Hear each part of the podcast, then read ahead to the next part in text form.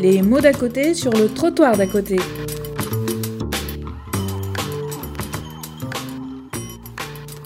Nous allons commencer euh, tout de suite par euh, l'intervention de, Victor Pereira, donc, est maître de conférence en histoire contemporaine à l'université de, Pau, grand spécialiste des, euh, exilés portugais, à qui il a consacré non seulement sa thèse, mais un ouvrage tiré de, sa thèse, et donc qui va nous parler de la question des mobilisations politiques des migrants portugais entre 1958 et 1974. Merci beaucoup, merci beaucoup de l'invitation. Je suis très heureux d'être ici. Euh, je vais commencer comme c'est moi qui, euh, qui suis promis après les deux euh, présidents de, l'événement, pour dire des choses qui vont être un peu des généralités.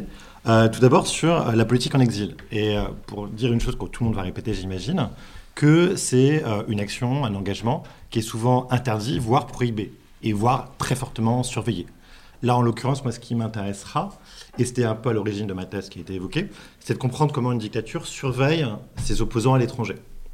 Donc j'ai beaucoup travaillé sur les archives de la police politique portugaise, qui sont ouvertes depuis plusieurs, euh, années. Et donc, euh, l'action euh, de ces personnes engagées politiquement est donc surveillée, interdite, au nom de la stricte neutralité politique qui est dû par les étrangers en France, qui accueillent, qui donnent l'hospitalité, et donc qui attendent de ceux qui se trouvent dans le territoire français qu'ils ne fassent pas de politique, qu'ils ne troublent pas l'ordre euh, public. Un autre élément très important dans mon cas, c'est que l'action de ces, euh, on va les appeler les exilés, mais il faudra revenir sur ça, euh, trouble les relations diplomatiques entre la France et le Portugal. Le Portugal est une dictature, qui est une dictature qui date de 1926, qui s'est transformée et qui dure jusqu'en 1974 donc qui dure pendant 48 ans, et euh, qui euh, euh, est un partenaire considéré comme fiable par les puissances occidentales. Le Portugal, bien que ce soit une dictature, est membre de l'OTAN depuis 1949, donc depuis la fondation de l'OTAN, et jusque quasiment jusqu'à cette chute, ça reste un allié de la France et d'autres pays européens.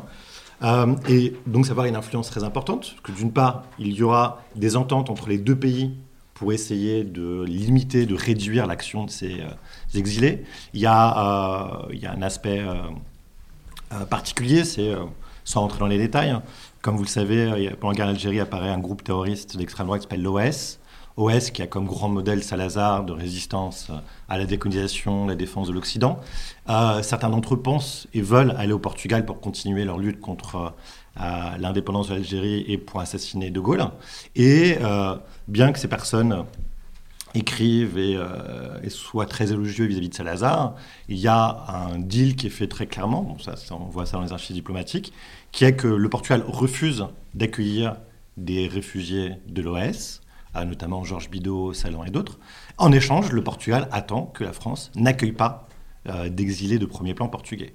Ce qui fait que notamment la plupart des grandes personnalités de l'opposition portugaise euh, ou des militants anticoloniaux, puisque le Portugal est en guerre coloniale, je reviendrai sur ça, sont interdits de séjour en France. C'est-à-dire que la plupart des personnalités sont interdites de séjour en France et ne peuvent pas venir en France légalement. Ensuite, euh, il y en a certains qui vont réussir à rentrer en France et rester illégalement, mais donc ils auront toujours une épée de Damoclès qui est euh, un arrêté d'expulsion ou même un arrêté d'entrée sur le territoire français. Donc c'est un engagement qui, euh, qui pose problème parce que les autorités françaises veulent conserver leur bonne relation avec le Portugal et n'entendent pas les laisser mener leur action comme ils veulent. D'autre part, la plupart de cette opposition est communiste ou euh, issus de mouvements euh, euh, communistes. Et par exemple, en 1957, il y avait la plus vieille association d'opposants portugais, la Fédération des émigrés politiques, des émigrés portugais, qui avait été créée en 1937 et interdite en 1957 parce que la plupart de ces dirigeants sont communistes. Et donc on est aussi dans une période de guerre froide, d'anticommunisme extrêmement fort, et donc cette action est relativement difficile.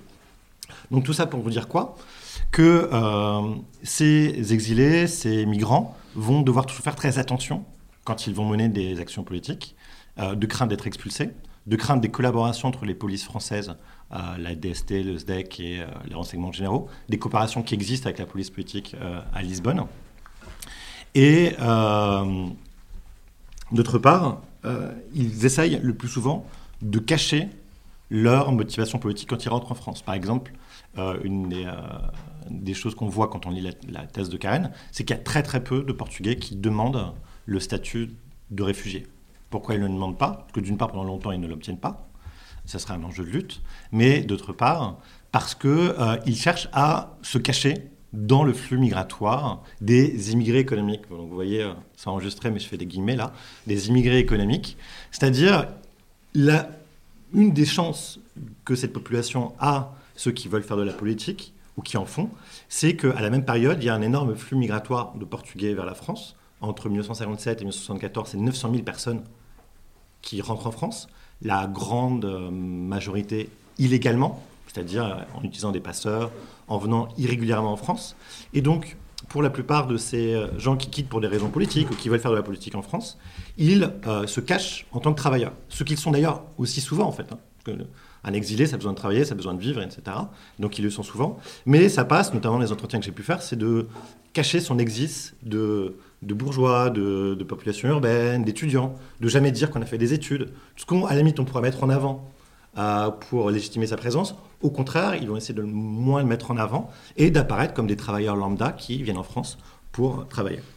Dernière chose pour euh, cette introduction. Euh, on est dans une période où, le répertoire d'action des exilés portugais euh, est assez large, comme je vais essayer de le montrer rapidement. Et surtout, il y a une diversification et une radicalisation, là encore des guillemets pour le micro, une radicalisation des activités et de ces mouvement.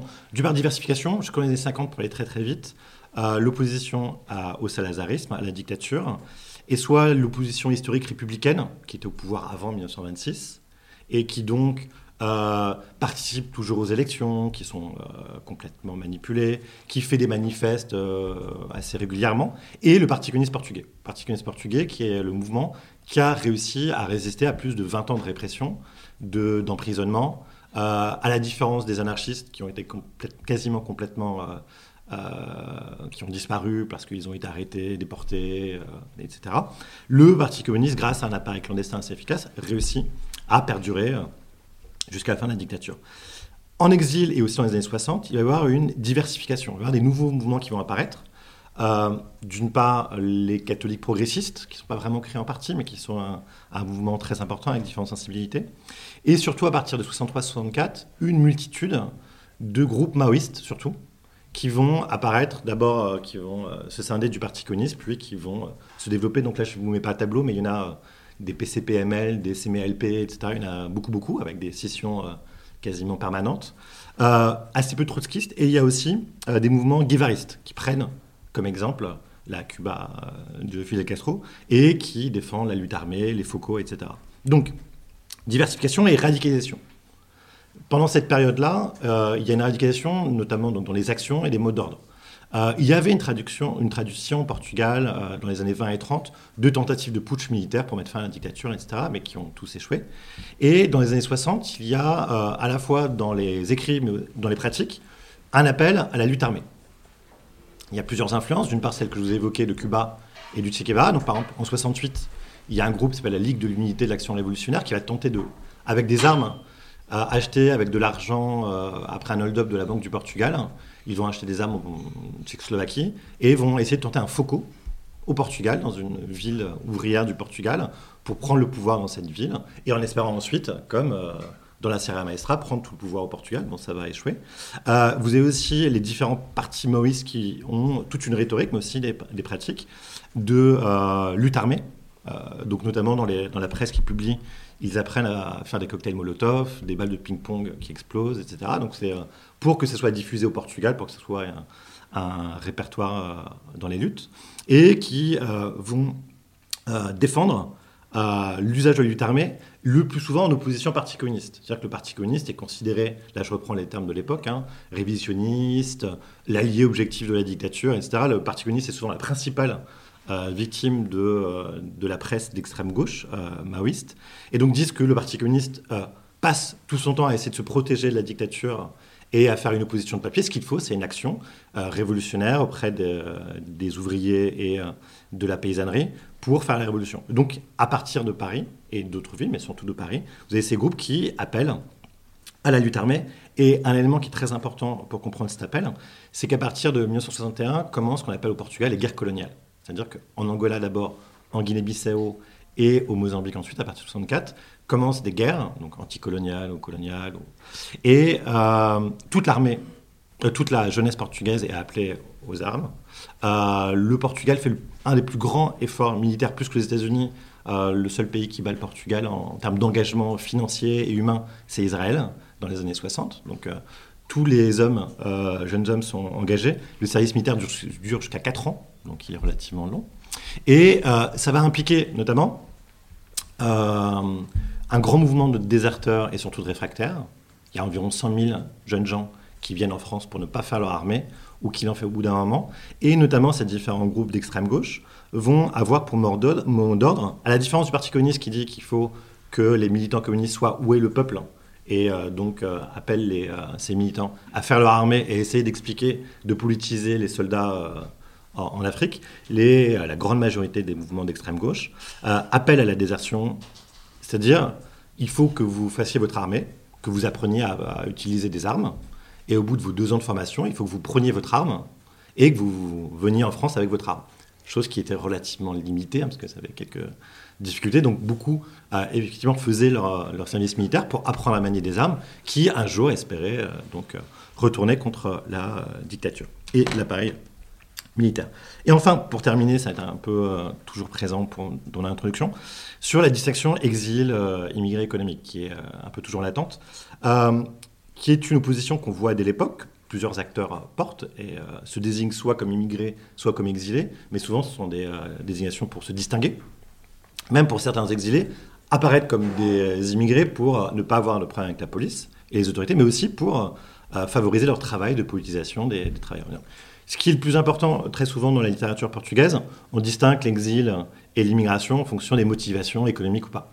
Ce qui est, alors je n'ai pas le temps, mais ce qui est un peu euh, une impasse, ce qui est relativement difficile de comprendre euh, les motivations des personnes. Est-ce qu'elles-mêmes savent pourquoi elles partent? Est-ce que partir pour des raisons économiques, ce n'est pas aussi politique?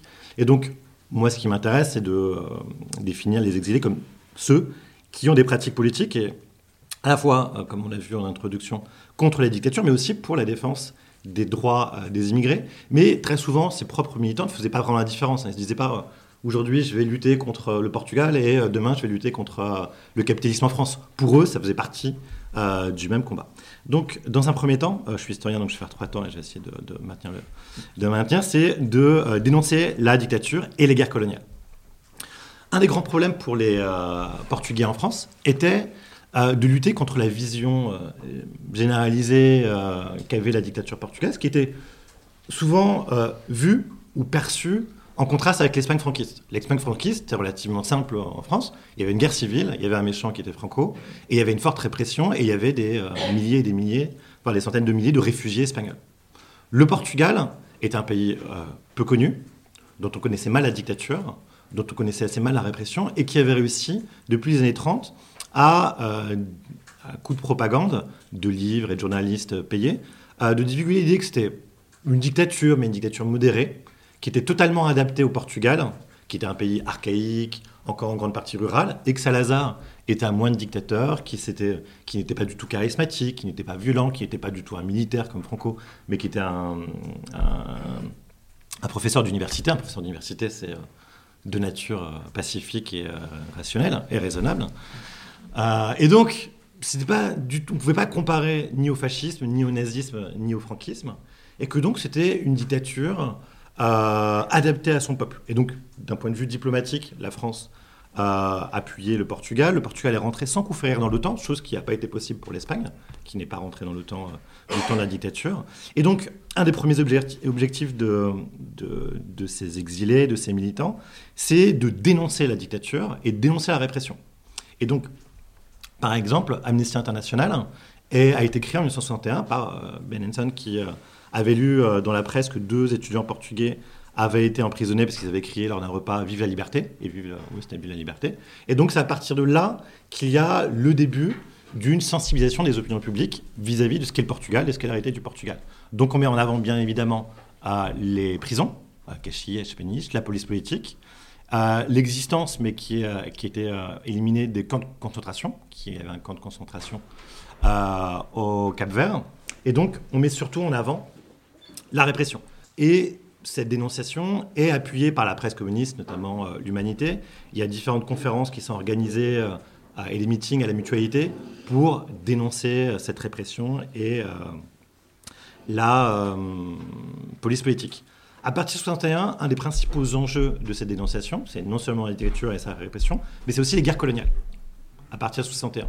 Là aussi, c'est euh, donc elle commence en 61. Il y a euh, notamment des rapports avec la guerre d'Algérie, euh, notamment l'œuvre de Davesi qui écrit très rapidement un, ouvrage sur l'Angola et la lutte des nationalistes angolais, qui est à la fois de dénoncer cette guerre, de dénoncer ces atrocités, notamment l'usage du napalm en Angola, et de faire que ça peut-être vous étonner, mais un des principaux pays qui a vendu des armes au Portugal adaptées à la guerre en Afrique, c'est la France. Je sais, c'est étonnant. Euh, et donc, un des, euh, des éléments est d'essayer d'isoler diplomatiquement le Portugal et essayer d'obtenir que la France ne vende plus d'armes adaptées à la guerre. C'est-à-dire que notamment le Portugal avait des armes via l'OTAN, mais qui ne pouvait pas utiliser en Afrique normalement. Et la France a vendu, euh, voire même donné, un euh, matériel dont elle n'avait plus besoin à partir de 62 avec la fin de la guerre d'Algérie, qui a été euh, retransformé euh, pour le, combat en, Angola, au Mozambique, en Guinée-Bissau. Donc il y a des brochures, des conférences, des meetings. Il y a aussi que je appellerais, et on appelle l'arme du savoir. Beaucoup de ces jeunes gens qui sont en France sont des étudiants qui ont déjà eu des combats et des luttes étudiantes au Portugal en 62, en 65, en 69, il y a différents mouvements étudiants, qui sont exclus de l'université, ne peuvent plus continuer leurs études, et qui en France, euh, très souvent travaillent, parce qu'il faut bien qu'ils vivent, mais euh, entreprennent des études, et très souvent leurs études sont sur la dictature ou la cité portugaise pour mieux la comprendre, mieux la saisir et mieux la combattre. Et donc, et très souvent, c'est articulé euh, avec leur action. Et pour terminer sur cette première partie de la dénonciation, sur les guerres coloniales, il y a aussi le mouvement très important des comités de déserteurs et de réfractaires. C'est-à-dire que permettre aux Portugais, aux jeunes Portugais qui décident de quitter l'armée, de ne pas faire leur service militaire, d'avoir des points d'appui en France, d'avoir des adresses, d'avoir de l'aide. Donc la France, euh, je n'aurai peut-être souvent pas le temps d'y revenir, la France euh, ne reconnaît pas la désertion comme un acte euh, politique, et notamment l'OFPRA ne reconnaissait jamais les déserteurs en tant que tel, la désertion n'était pas suffisante pour avoir euh, la qualité de réfugié. Dans d'autres pays, ce n'était pas le cas, notamment en Suède. Et donc, euh, il y avait des comités de déserteurs non seulement en France, mais qui les envoyaient ensuite très souvent en Suède, en Belgique, dans d'autres pays où euh, ces personnes pouvaient obtenir de l'aide. Deuxième point, et ça, ça rejoint notamment beaucoup les travaux de, de Stéphane Dufoy, sur comment conçoit l'exil et les différentes, et qu'on a vu aussi en introduction, les différentes problématiques causées par l'exil. Dans une partie de la littérature militante de l'époque, l'exil est souvent vu euh, et présenté de manière avec euh, dénigrement. L'exil est souvent vu comme une faiblesse, comme une, quelque chose d'inutile. Et la plupart des mouvements qui sont partiellement ou totalement en exil passent une grande partie de leur activité à légitimer leur action en exil. Par exemple, le Parti communiste portugais euh, a une partie de son appareil clandestin qui est en exil en France et en Europe de l'Est, car ça lui permet de confectionner sa presse, de, euh, euh, permettre des formations de ses militants, etc. Et à partir de 62, euh, le secrétaire général, la figure historique du Parti communiste, Alvaro Cunhal, est en exil et va y rester jusqu'en 74. Et ça, c'est un problème pour le mouvement, le parti, qui dit mais non, on n'offre pas une une position euh, de privilège, de confort à notre principal euh, militant, qui doit donner l'exemple, c'est pour euh, éviter qu'il soit de nouveau emprisonné, parce qu'il est emprisonné 11 ans. Mais donc il y a dans toute la littérature, dans toute la presse, même dans l'action des, des, contrôleurs, des responsables communistes, il y a toujours la, la volonté et l'obligation de justifier l'exil. Et dans toute la presse, il y a, quand on parle de l'exil, on ne dit pas soit exil, on dit soit l'extérieur. Il y a souvent une sorte de dialectique entre l'intérieur et l'extérieur. L'extérieur ne prend sens que si elle aide, si elle soutient l'intérieur. L'intérieur, c'est la lutte euh, clandestine, évidemment, au Portugal, auprès des masses, auprès euh, des ouvriers, si je reprends l'appareil. Et donc, il y a toujours cette dialectique et l'idée que, euh, même très souvent, on a une vision très parfois trop fixiste de l'exil, il y a beaucoup de gens qui viennent en France, qui restent quelques années et qui rentrent au Portugal clandestinement. Il y a souvent ces euh, allers-retours entre l'exil et l'intérieur pour continuer le combat.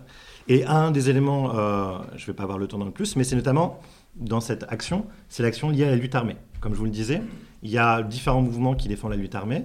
Donc, soit pour faire un Foucault, mais je vous ai dit que ça avait échoué, mais il y aura plusieurs euh, sabotages de tout ce qui est l'effort de guerre portugais dans les colonies. Et euh, il y aura plusieurs sabotages de base euh, de l'OTAN, l'OTAN était présente au Portugal, pour dénoncer la présence et l'aide que l'OTAN donnait à la dictature, à l'effort colonial. Dernier point, je vais essayer d'aller très rapidement, sur la politisation des émigrés. Comme je vous l'ai dit, dans les années 50-74, il y a 900 000 Portugais qui viennent en France, et pour les différents mouvements, euh, le Parti communiste et le mouvement, maoïste, c'est euh, une opportunité. C'est-à-dire qu'ils conçoivent et ils espèrent que la présence de centaines de milliers de Portugais en France va leur permettre de faire une action qu'ils peuvent difficilement faire au Portugal, c'est-à-dire de euh, leur donner des publications, d'organiser des meetings, d'organiser des formations, pour que ces émigrés portugais qui viennent surtout du centre et du nord du pays, qui viennent surtout de la campagne, puissent être politisés. Je mets encore des guillemets. Et donc, il y aura une action euh, de différentes formes. Une action syndicale, les principales. Euh, vous allez voir les militants portugais qui vont rentrer soit à la CGT, soit à la CFDT, et qui vont publier euh, une presse spécifiquement en portugais, qui vont traduire les mots d'ordre en portugais, qui vont essayer d'expliquer les différentes luttes, notamment mai 68. Mais vous avez aussi une action de publication de presse pour les Portugais, pour qu'ils puissent connaître la situation au Portugal, les luttes, leurs droits, souvent. Euh, néanmoins, euh, beaucoup de Portugais ont peu de conscience politique, c'est souvent le constat qui est mis en avant, et donc il y a différentes tentatives de les politiser par d'autres biais. Vous allez avoir des euh, troupes de théâtre qui vont essayer de faire des spectacles en banlieue parisienne, soit en prenant des, des pièces canoniques comme les pièces de Brecht, soit des pièces sur l'histoire du mouvement ouvrier portugais pour enseigner euh, ce qu'est le mouvement ouvrier portugais, soit vont faire avec les propres travailleurs des pièces qu'ils vont composer. Donc il y a notamment un théâtre ouvrier à, Paris qui va faire cela. Vous avez également euh, beaucoup de fêtes, on politise dans les fêtes. vous allez avoir toute une scène de musique engagée, ce qui est maintenant la, des chanteurs canoniques au Portugal. Un certain nombre d'entre eux sont venus en France et ont écrit, ont composé des euh, chansons engagées qui parlent de l'exil, de la lutte. Je pense que vous connaissez tous Golando la Villa Morena, qui est la chanson qui est passée la veille du 25 avril 1974 au Portugal, qui était un signal de la révolution. Elle a été enregistrée en France. Euh, euh, il n'était pas exilé, mais il venait très fréquemment en France faire des concerts auprès des émigrés. Donc il y a une multitude de formes pour essayer de politiser ces Portugais. Et en conclusion, euh, très souvent, au Portugal, on considère que ces euh, actions, ces engagements ont été assez vains. Parce que, comme je vous l'ai dit, la révolution est arrivée d'un coup d'État militaire auquel n'ont pas participé euh, les exilés. Néanmoins, c'est une vision un peu partielle des choses, parce que ce qu'on peut voir, même dès la fin des années 60, début des années 70, tout à l'heure, je crois que c'est Yasmine qui a utilisé Exit Voice, qui renvoie à la trilogie de Hirschman. Pardon, ok. Mais surtout Hirschman, je pense quand même. Euh, Exit Possibility. Et l'idée qu'au début, euh, Hirschman avait, c'est que quand les gens partent, bah, il y a une voice en moins dans le pays. C'est-à-dire que ça peut fragiliser le mouvement euh, de lutte. Au Portugal, à la fin des années 60, il y a un renouveau de la lutte dans les usines, et notamment dans les usines qui sont situées dans les campagnes, parce que on avait favorisé les usines dans les campagnes pour éviter la prolétarisation, pour en, considérant que ça permettait de maintenir les paysans euh, dans, euh, dans, euh, dans les champs. Et fin des 60, il y a des luttes, des grèves, chose qui n'apparaissait pas avant. Et certains agents de la police politique ont essayé de comprendre pourquoi. Et donc, pourquoi C'était de retrouver les meneurs communistes, les meneurs syndicaux. Et il y a un agent de la police politique qui fait ce constat, mais il n'y a pas de meneurs, il n'y a pas d'agents, on ne va pas les trouver. Ce qui se passe, c'est que cette région est une forte région d'immigration et que les Portugais vont en France et quand ils reviennent au pays, eh bien, ils disent euh, des merveilles sur la France, même s'ils vivent parfois dans des bidonvilles et qui sont exploités, mais ils parlent des allocations familiales, ils parlent euh, des grèves, ils parlent euh, des différents droits qu'ils ont, notamment des congés, chose qui n'existait pas. et donc, la façon dont ils ont de parler de la France et de ce qu'ils obtiennent en France fait que ceux qui sont au Portugal euh, ont une frustration, veulent la même chose, donc luttent pour avoir la même chose, tout en sachant que s'ils ne l'obtiennent pas, euh, ils pourront émigrer ensuite en France. Donc le coût de l'engagement de est moindre. Et donc, il y a, euh, et ça c'est un mouvement qui est difficile à étudier, mais qu'il faut étudier, une sorte de démocratisation, de politisation par le bas, via les émigrés, non pas avec des mots d'ordre politiques du Parti communiste ou du CMLP ou d'un autre parti maoïste, mais une politisation par le bas. Et un des meilleurs exemples, c'est qu'en 1975, un an après le coup d'État, il y a des élections, et euh, dont on pensait que le peuple portugais n'était pas prêt à comprendre ce qu'était la démocratie, euh, les élections, etc. Il y a eu, à la grande surprise de beaucoup, 92% euh, de vote, 8% d'abstention, ce qui fait rêver dans la plupart de nos démocraties. Et, et, ça, même dans les campagnes les plus reculées où il y avait très peu de moyens de communication, parce qu'on peut postuler qu'il y a eu une diffusion de ce que c'était que la démocratie, de ce que c'était euh, les élections, qui est passé également, et pas seulement évidemment, par l'immigration. Et je m'excuse d'avoir été un peu long. Merci. Merci Victor.